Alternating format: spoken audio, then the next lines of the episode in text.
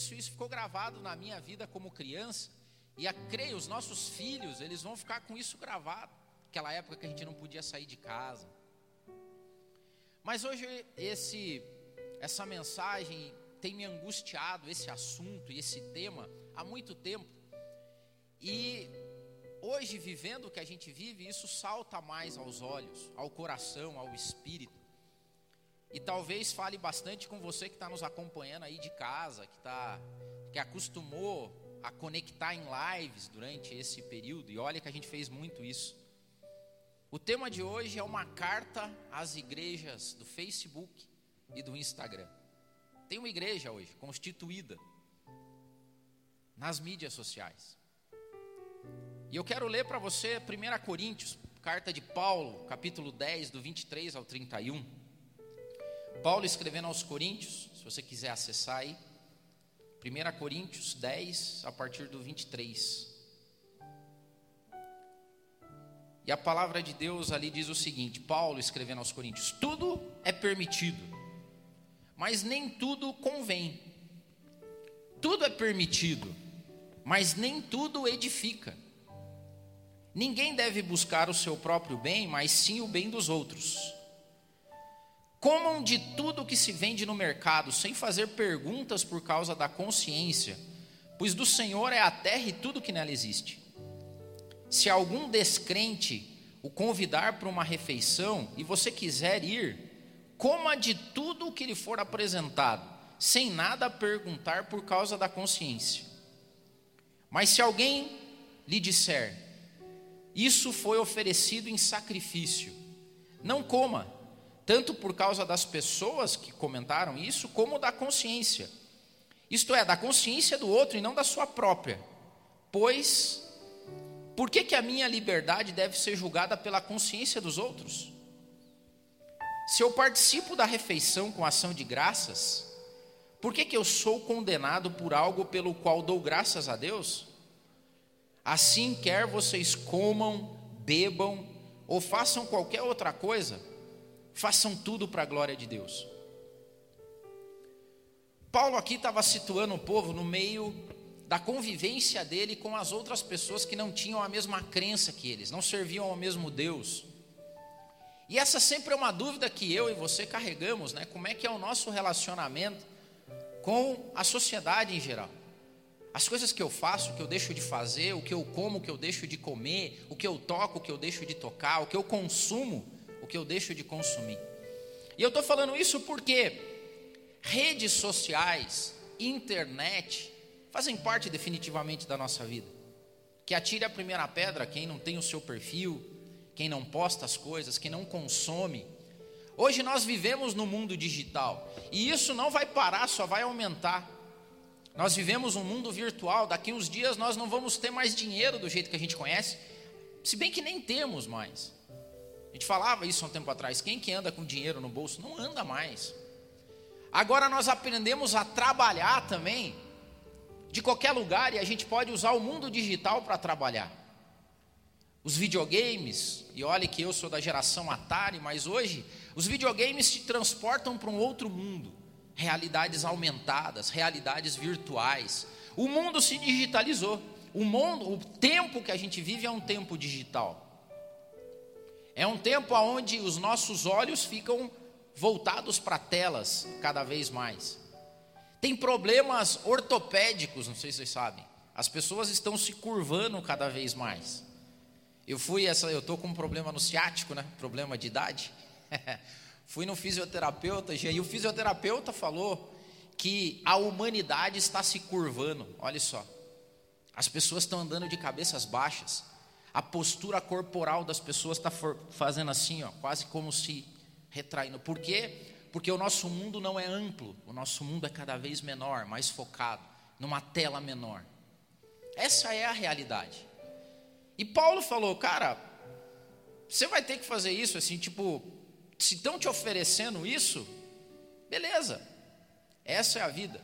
Agora, quando ele termina essa passagem, ele fala assim: olha, mas independente do que existe no mundo, ou como as ferramentas se apresentam, a comida, a bebida, o jeito de viver, ele termina dizendo assim: mas o ponto é o seguinte: que tudo que vocês façam, quer bebam, quer comam, quer frequentem mídias sociais, quer trabalhem de casa ou qualquer outro lugar, façam isso para a glória de Deus. E foi aí que me pegou essa palavra, o quanto do que a gente vive, faz, confessa, pratica, glorifica o nome de Deus. E eu fiquei encasquetado assim, o quanto que Facebook e Instagram aumentam a glória de Deus. Já fez essa pergunta? Não? O quanto que a igreja que habita o Instagram trabalha para a glória de Deus, o quanto que a igreja do Facebook glorifica a Deus.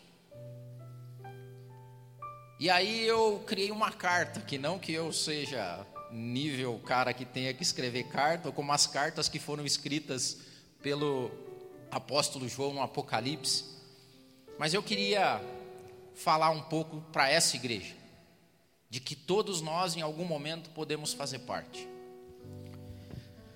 Primeiro lugar, essa igreja encontrou os seus membros. A igreja do Instagram e do Facebook encontrou os seus membros, e o nome deles é Desigrejados. Esse é um fenômeno teológico, social que surgiu há alguns anos e que definitivamente eles encontraram a igreja deles.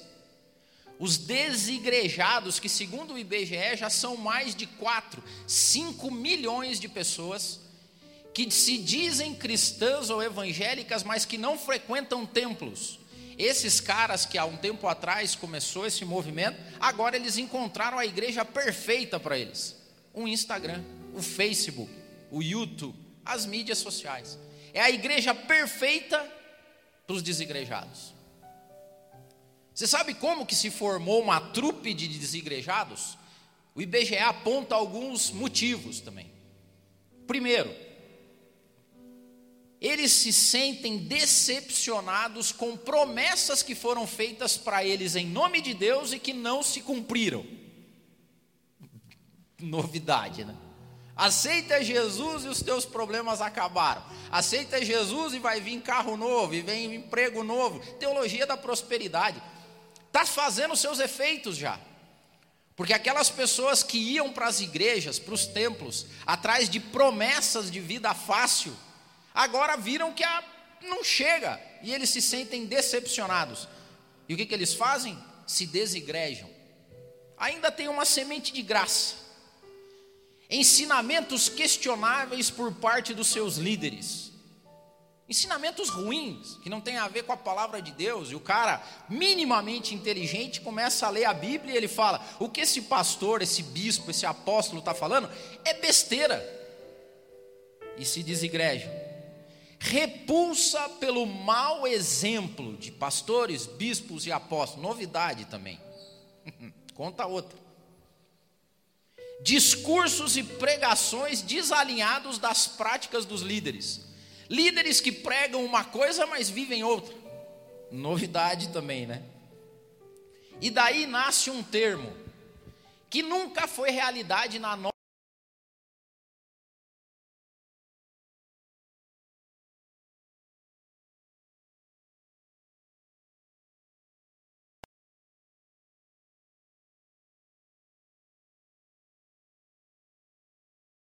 nação é evangélica. E desse um terço, uma boa parte é a igreja do Instagram e a igreja do Facebook, igreja de não, não praticantes. Igrejas de pessoas que consomem aos poucos relances de palavra, posts com vídeos. Pessoas que buscam liberdade através do descompromisso. Essa é a igreja do Instagram e a igreja do Facebook. E é para essa igreja que eu escrevi uma carta. E é claro que eu não conheço as obras. Jamais eu queria me, vou querer me colocar e que Deus jamais me permita isso, me colocar no lugar de alguém que é apóstolo. Eu não sou apóstolo. Mas assim como o apóstolo escreve no Apocalipse uma carta às igrejas, a carta da igreja de Laodiceia. Eu vou escrever uma carta à igreja do Facebook e do, Instagram, e foi isso que eu fiz nesses últimos dias. E eu não vou dizer que eu conheço as suas obras, eu vou falar, eu analiso as suas obras. Primeiro ponto. As, a igreja que está no Facebook e no Instagram. Eu analiso as suas obras e eu bem sei que você não tem anjo. Se você reparar nas cartas que foram escritas às igrejas da Ásia, o que a palavra de Deus diz é o seguinte: ao anjo da igreja que está em tal lugar.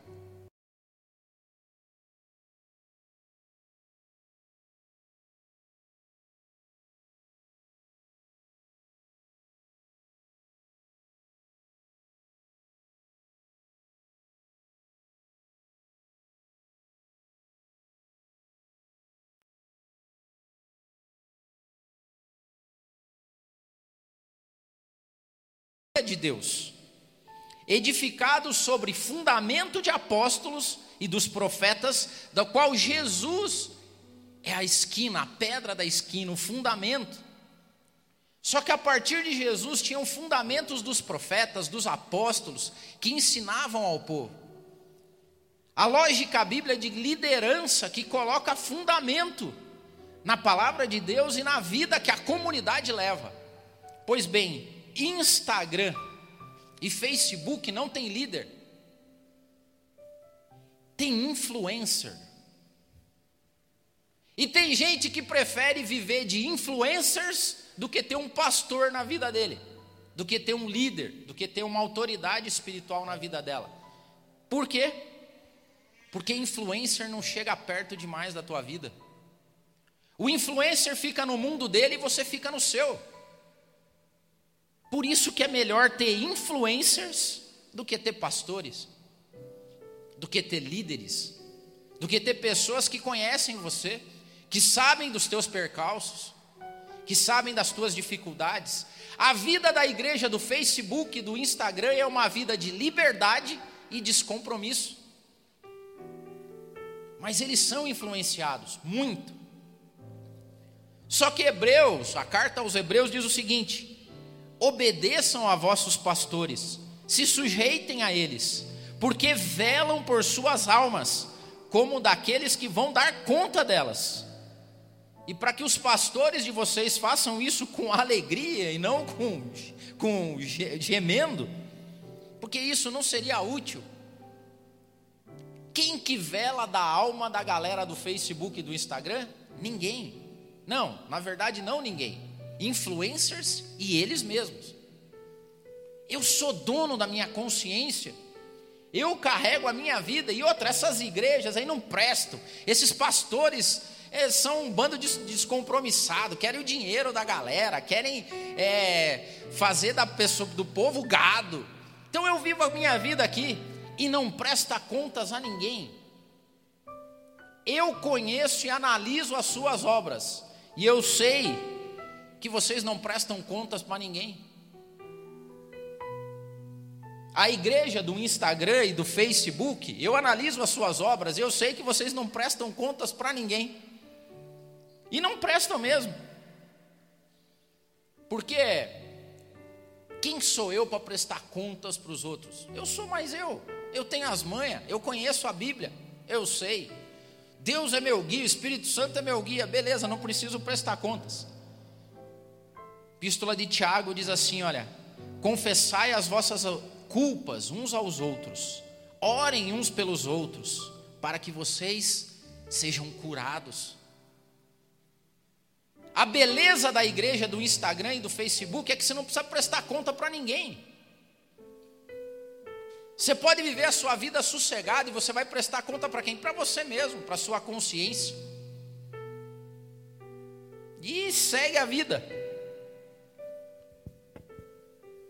Agora tem um problema porque a Bíblia de Deus e Jeremias diz o seguinte: Maldito é o homem que confia no homem e que faz da carne o seu braço e que aparta o seu coração do Senhor. Sim, tem um problema aí para a galera da igreja do Facebook e do Instagram. Tudo bem, tudo bem viver conectado, é o mundo que a gente vive hoje, mas para quem que você presta contas? A nossa vida tem que seguir com auxílio da comunidade, com pessoas que olham você, que sabem dos teus percalços, que sabem das tuas dificuldades, que se esbarram. As culpas aparecem, as dificuldades e as alegrias também, e há uma cobrança e uma prestação de contas mútua. E você pode escolher para quem você presta contas, desde que não seja para você mesmo. Vou repetir: você pode escolher para quem você presta contas, desde que não seja para você mesmo. Por quê? Porque o meu coração e o teu coração é enganoso. E curiosamente, eu e você somos condescendentes com a gente mesmo. A gente faz as nossas besteiras, eu, o Adeildo faz as besteiras dele, e daí o Adeildo fica se auto-justificando. E não tem ninguém para alertar o Adeildo da culpa dele. Então, eu analiso as suas obras, igreja do Instagram e do Facebook. E eu sei que não tem anjo nenhum cuidando de vocês. Há uma responsabilidade nos pastores em prestar conta das almas que estão sobre o cuidado dele. O problema é que existem almas que não estão sobre o cuidado de ninguém, a não ser delas mesmas. E vocês são presas fáceis. Por quê? Porque a nossa autoconsciência é enganosa. Porque eu e você somos condescendentes com a gente mesmo. Então, cuidado. Eu analiso as suas obras, igreja do Facebook e do Instagram, e eu sei que você se esconde. Porque quanto menos você é visto, menos serviço, menos culpa e mais autotolerância. João, no Evangelho escrevendo, diz o seguinte: e a condenação é essa, que a luz veio ao mundo, e os homens amaram mais as trevas do que a luz, porque as suas obras eram más. Quer ver um esconderijo perfeito para você viver uma vida medíocre diante de Deus? O Instagram e o Facebook. Lugar perfeito para viver uma vida medíocre de cristandade. Para viver uma vida medíocre de serviço. Para viver uma vida medíocre de cuidado para viver uma vida medíocre de entrega. Foi assim naquela época, agora é mais.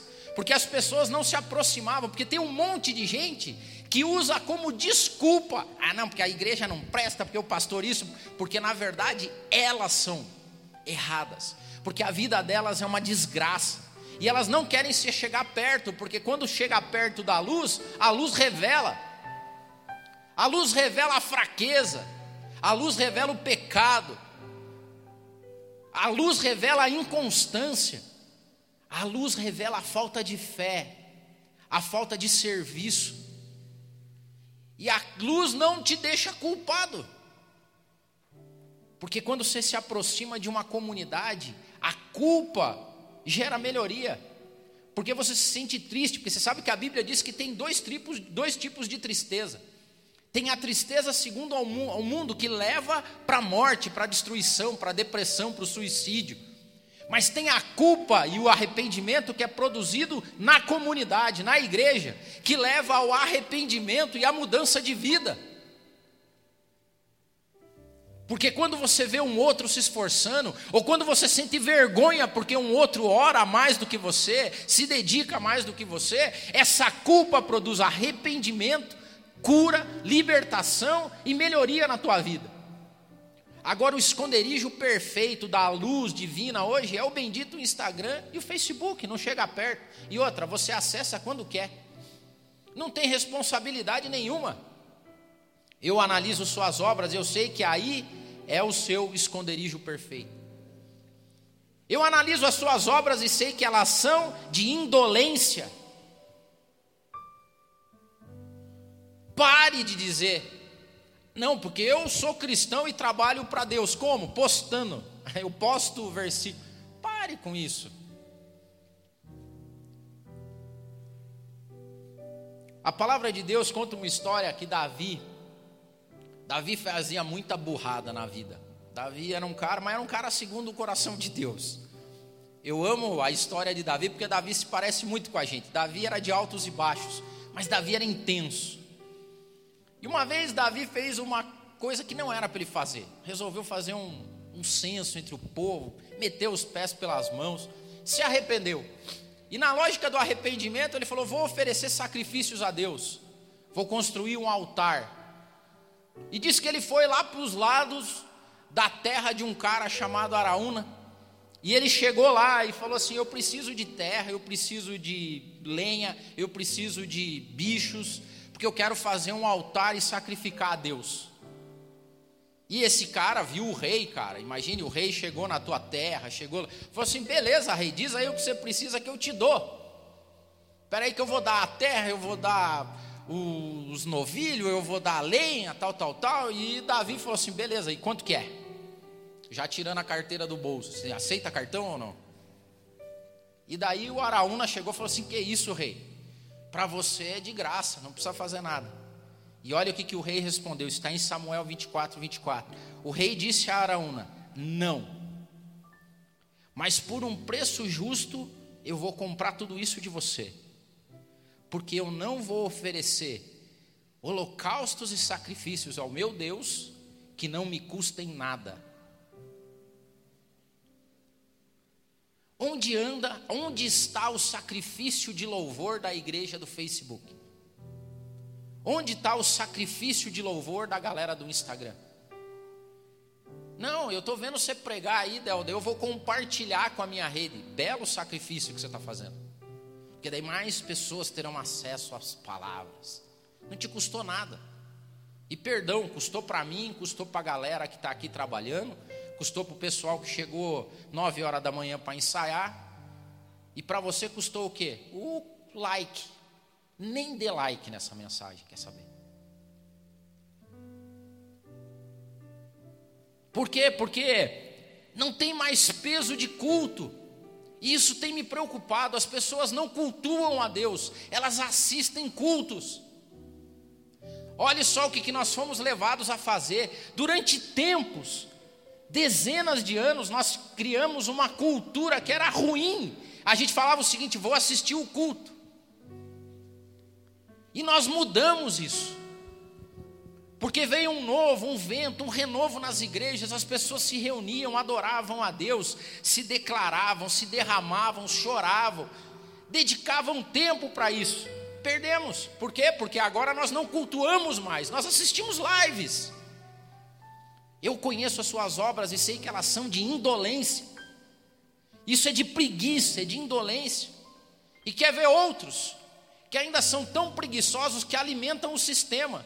São aquelas pessoas que vivem em igrejas opressoras, que não pregam a palavra, mas é um clube social. Aí o que, que essas pessoas fazem? Frequentam o clube social delas, mas quando querem palavra, vêm assistir a ministração de outras igrejas.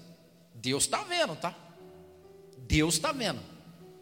Deus está vendo você que é, dizima, dá oferta naquela igreja lá que você não gosta e não tolera, mas é o teu clube social. E daí, quando você precisa de alimento são, você acessa a igreja do irmão lá para ver a mensagem dele. Indolência isso. Porque alimentam com a sua presença, com o seu dinheiro, um, um, ambiente opressor, que, de tradição, que não tem a ver com o evangelho, e daí, quando quer Deus, entra na igreja do Instagram e do Facebook para comer. Isso é a ovelha que vive presa num pasto e quando está com fome foge do pasto para ir comer em outro lugar, onde tem grama verdejante, onde tem água fresca e onde a palavra fala com ela. Mas isso é obra de indolência. Eu analiso suas obras, eu conheço a igreja do Instagram e do Facebook. É assim que se faz.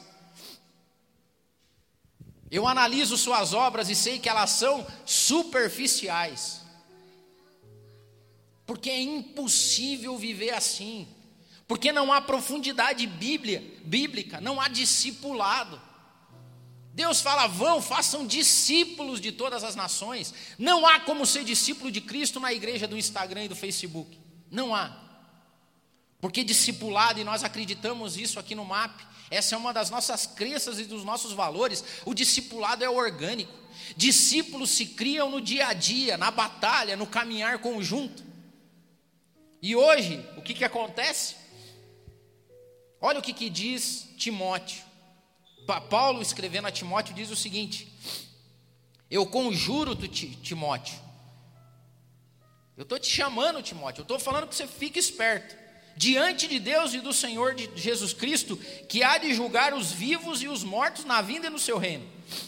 Que você pregue a palavra, instes, tempo e fora de tempo, repreenda, exorte, com toda longanimidade e doutrina, que é o que nós fazemos aqui, que é o que pastores fazem nas comunidades Brasil afora, instam, pregam, em tempo e fora de tempo.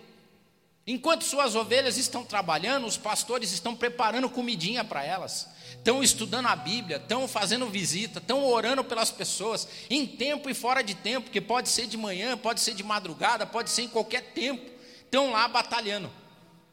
E era isso que Paulo falou para que Timóteo fazia. Mas ele alertou também. Ele falou: por que você tem que fazer isso? Porque vai chegar um tempo que as pessoas não vão suportar mais doutrina. E é a verdadeira, porque ele fala a sã doutrina, a doutrina boa. Mas eles vão ter comichão nos ouvidos e eles vão, olha essa palavra, amontoar para eles doutores. Eu fiz um aqui na minha, no meu tablet aqui está um amontoar desse tamanho assim. E por que isso? Disse assim, olha, eles vão amontoar esses doutores conforme as suas próprias concupiscências, conforme os desejos de pecado que eles têm, porque concupiscência é o desejo do pecado. Você não peca, mas você fica com desejo de pecar, isso é concupiscência.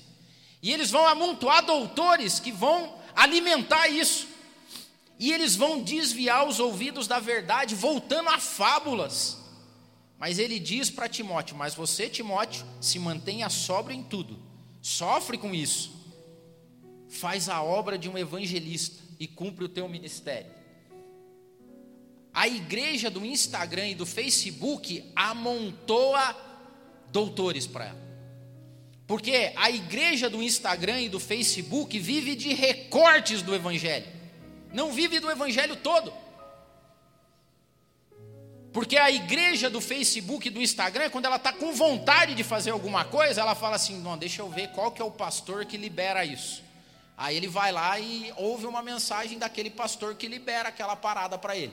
Aí ele faz conforme a consciência daquele pastor. Aí a igreja do Instagram e do Facebook acorda num belo domingo com sentido de culpa e arrependimento. Aí ela fala: Não, hoje eu preciso ouvir uma palavra forte. Então eu acho que eu vou achar um culto pentecostal aqui, estou precisando de revelação. Aí ela vai para a igreja da revelação. Aí um belo dia a igreja do Instagram e do Facebook está afim de aprontar algumas. Aí ele fala: vou para essa aqui que é uma igreja mais progressista. Essa aqui, essa aqui tá. Final de ano mesmo a igreja do Instagram e do Facebook se refestela, porque final de ano, carnaval é uma época que dá para a gente dar uma escorregada, não é não? Então daí você pega uma igreja bem progressista, meu. Aí você volta aquele dia que você fez todos os pecados lá. Daí você volta e vai numa igreja do reteté para ver se na live do Facebook vai ter uma revelação para você. E você vai vivendo de amontoado. Não tem fundamento na tua fé, igreja do Instagram e do Facebook, não tem fundamento nenhum. Porque você não pertence a uma comunidade que tem fundamento de profeta, de apóstolo. E não estou falando desses que andam por aí, eu estou falando daqueles que foram, escreveram a Bíblia de Timóteo, de João, de Paulo, daqueles que andaram com Jesus, de Pedro, de Tiago, que viram que era isso e eles construíram o fundamento dos apóstolos, a crença dos apóstolos. Eu bem sei as suas obras, igreja do Instagram e do Facebook. Eu sei o que você anda assistindo para aliviar a tua consciência, para fazer e dar vazão à tua concupiscência. Eu sei porque eu vivo isso. Nós aqui no MAP vivemos. Porque quando os irmãos que vivem em pastos mais presinhos, que eles estão precisando de uma liberação, eles vêm perguntar para a gente. O que eu respondo, fala, perdão, não sou teu pastor. Ah, não, Del, mas é que eu assisti um culto do MAP, eu queria saber o que, que você acha de tal coisa. Não acho nada, vai no MAP, segue lá, nós. A gente prega todo domingo. Quem é do MAP sabe como funciona. Quem que é o teu pastor?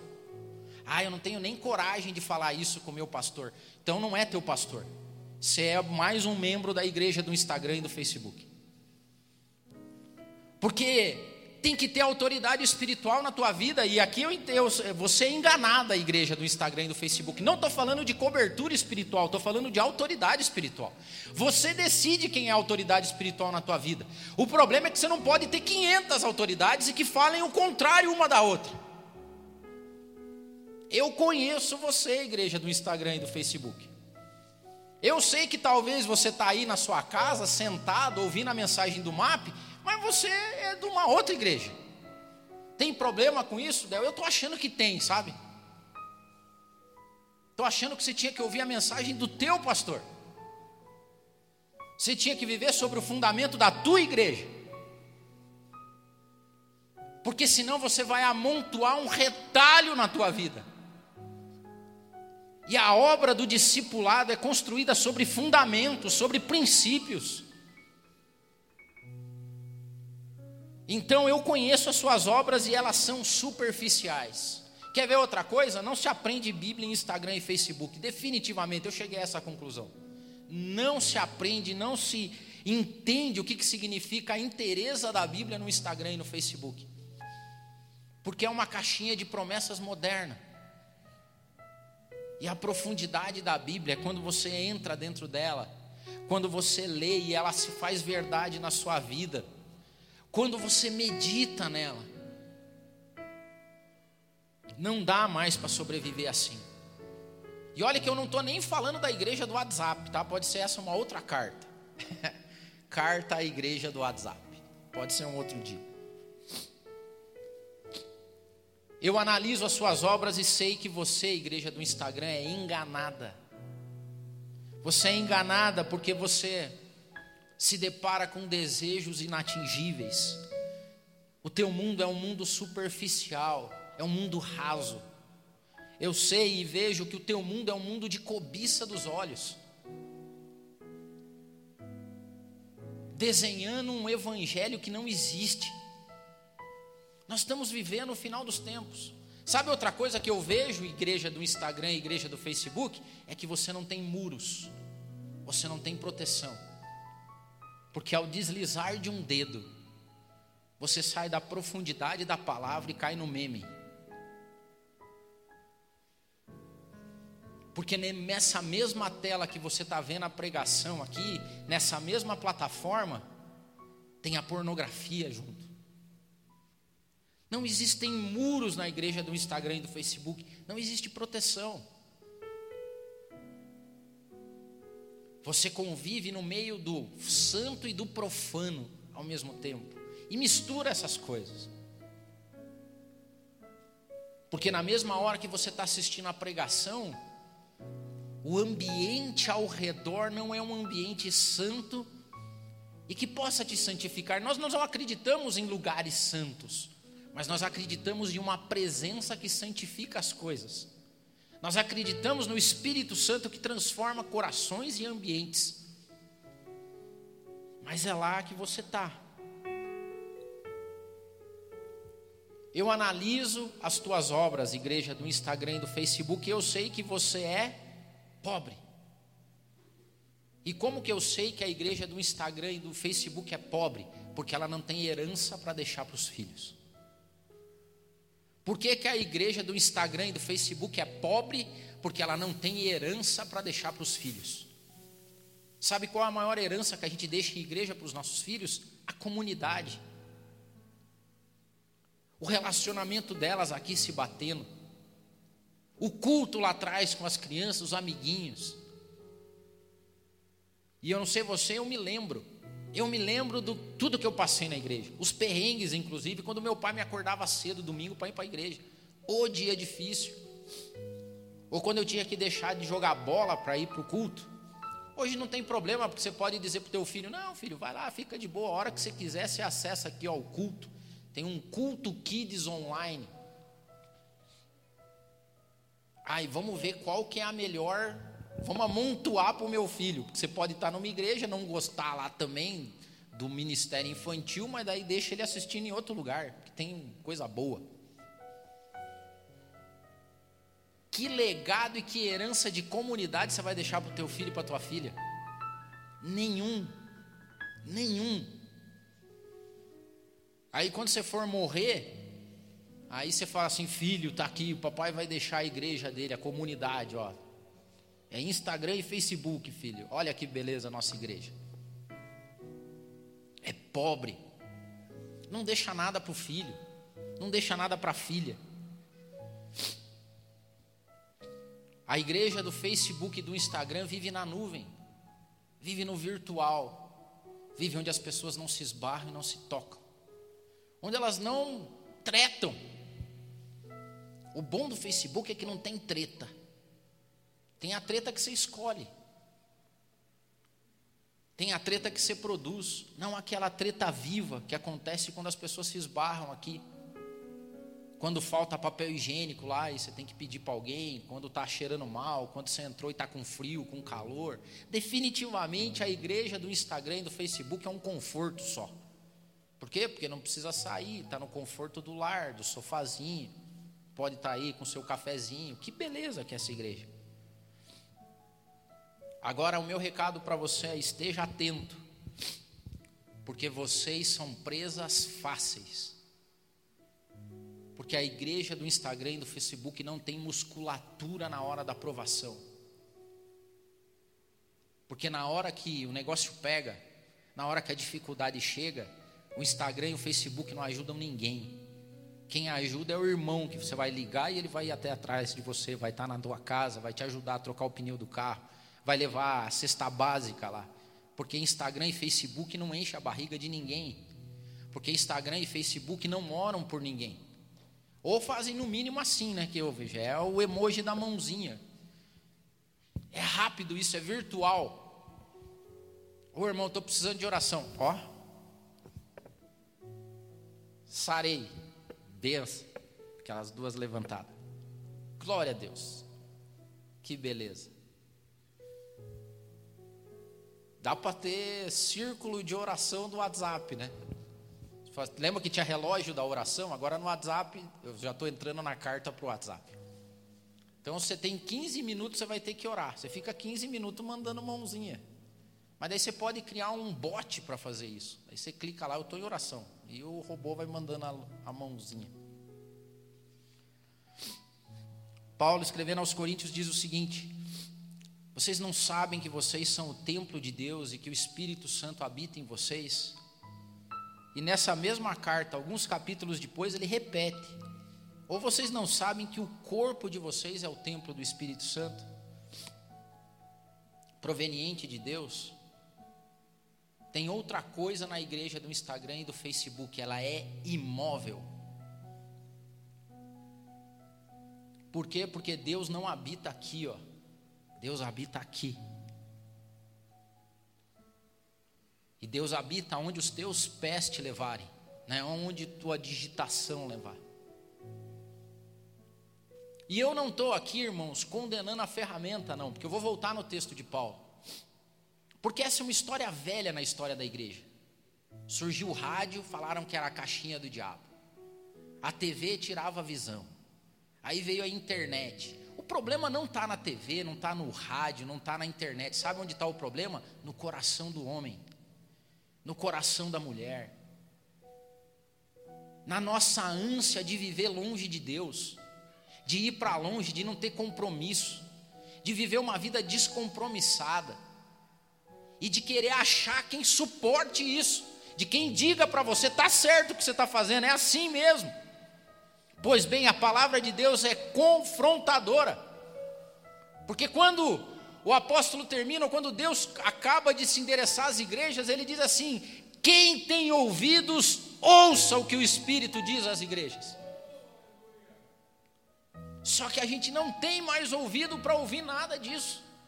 Por quê? Porque a gente amontoou os nossos doutores na nossa igreja, instantânea, digital e virtual. E a pergunta que eu faço para você da igreja do Instagram e do Facebook é: Há quanto tempo você não ouve Deus? Há quanto tempo Deus não é vivo na sua vida? Há quanto tempo a palavra de Deus não te choca? Há quanto tempo você não se esconde atrás de bancos ou cadeiras com medo de ser revelado o teu pecado? Turicai, me anda lá, me flaricai. Você não se apercebeu, mas você é um evangélico não praticante. E você consome palavra de Deus como você consome tudo na sua vida. Faz uma salada. Faz quanto tempo que você não tem prazer em estar com Deus? A regra é a mesma, não é a ferramenta. O problema das mídias, o problema que era do rádio, da TV, da internet, das mídias, das redes sociais, é que elas são a desculpa perfeita para homens e mulheres que não querem chegar muito próximo da luz. Para homens e mulheres que não querem ter fundamento de vida espiritual e cristã. Para homens e mulheres que não querem ter compromisso e viver uma vida promíscua de liberdade, para homens e mulheres que não se preocupam no legado que vão deixar para os filhos, para preguiçosos e indolentes. Esse é o resumo da ópera. Porque Deus não é virtual e o sacrifício Jesus sofreu na vida real não foi um gif animado que atravessou o lado de Jesus. Não foi uma produção com ficção e efeito especial do videogame que, que, que cravos atravessaram os pés e as mãos de Cristo. Não foi realidade aumentada que levou cuspe na cara. Mas Jesus, em carne e osso, real, abandonou a glória dele, deixou para que eu e você fôssemos salvos. E a nossa retribuição é: beleza, eu vou postar e dar um like, Jesus. Comam, bebam. É assim a vida. Se alguém que não é crente convidar você para ir lá comer uma coisa que você nunca comeu, coma, não tem problema. Dê graças a Deus. Só que no final de tudo que você fizer, da tua comida, da tua bebida, do jeito que você vive, chega no final do dia e fala assim: o quanto disso glorificou a Deus, o quanto disso fez com que o Evangelho se expandisse, quanto disso é gratidão àquele que se entregou por mim. Quem tem ouvidos para ouvir, ouça.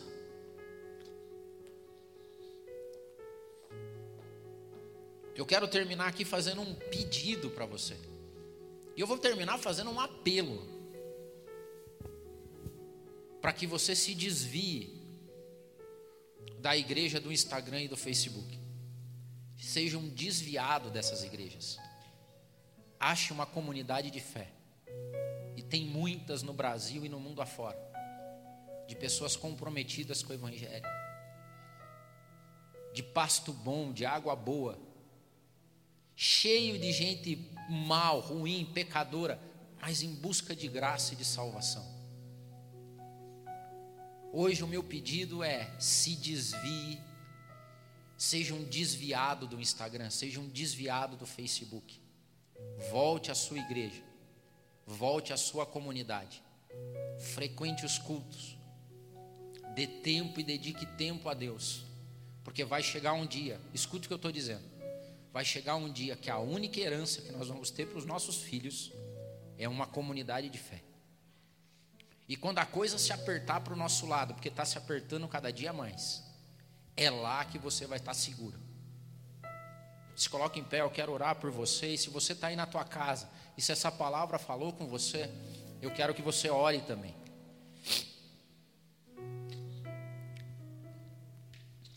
Pai amado, o Senhor sabe, conhece os nossos caminhos, ó Pai. Como o salmista disse, ó Pai, sonda os nossos caminhos. Não deixe que a cultura dos tempos aplaquem a nossa fé, ó Pai, a nossa caminhada de discípulo, a nossa caminhada viva de comunidade. Não deixe, ó Pai, que os tempos e os movimentos, a modernidade, a cultura, aplaquem, ó Deus, a tua palavra que é viva e santa e que mora nos nossos corações. Não nos deixe ser uma geração que deixe para os filhos nada, meu Pai. Eu te suplico, Espírito Santo, eu te suplico, não nos deixe ser uma geração que não deixe nada.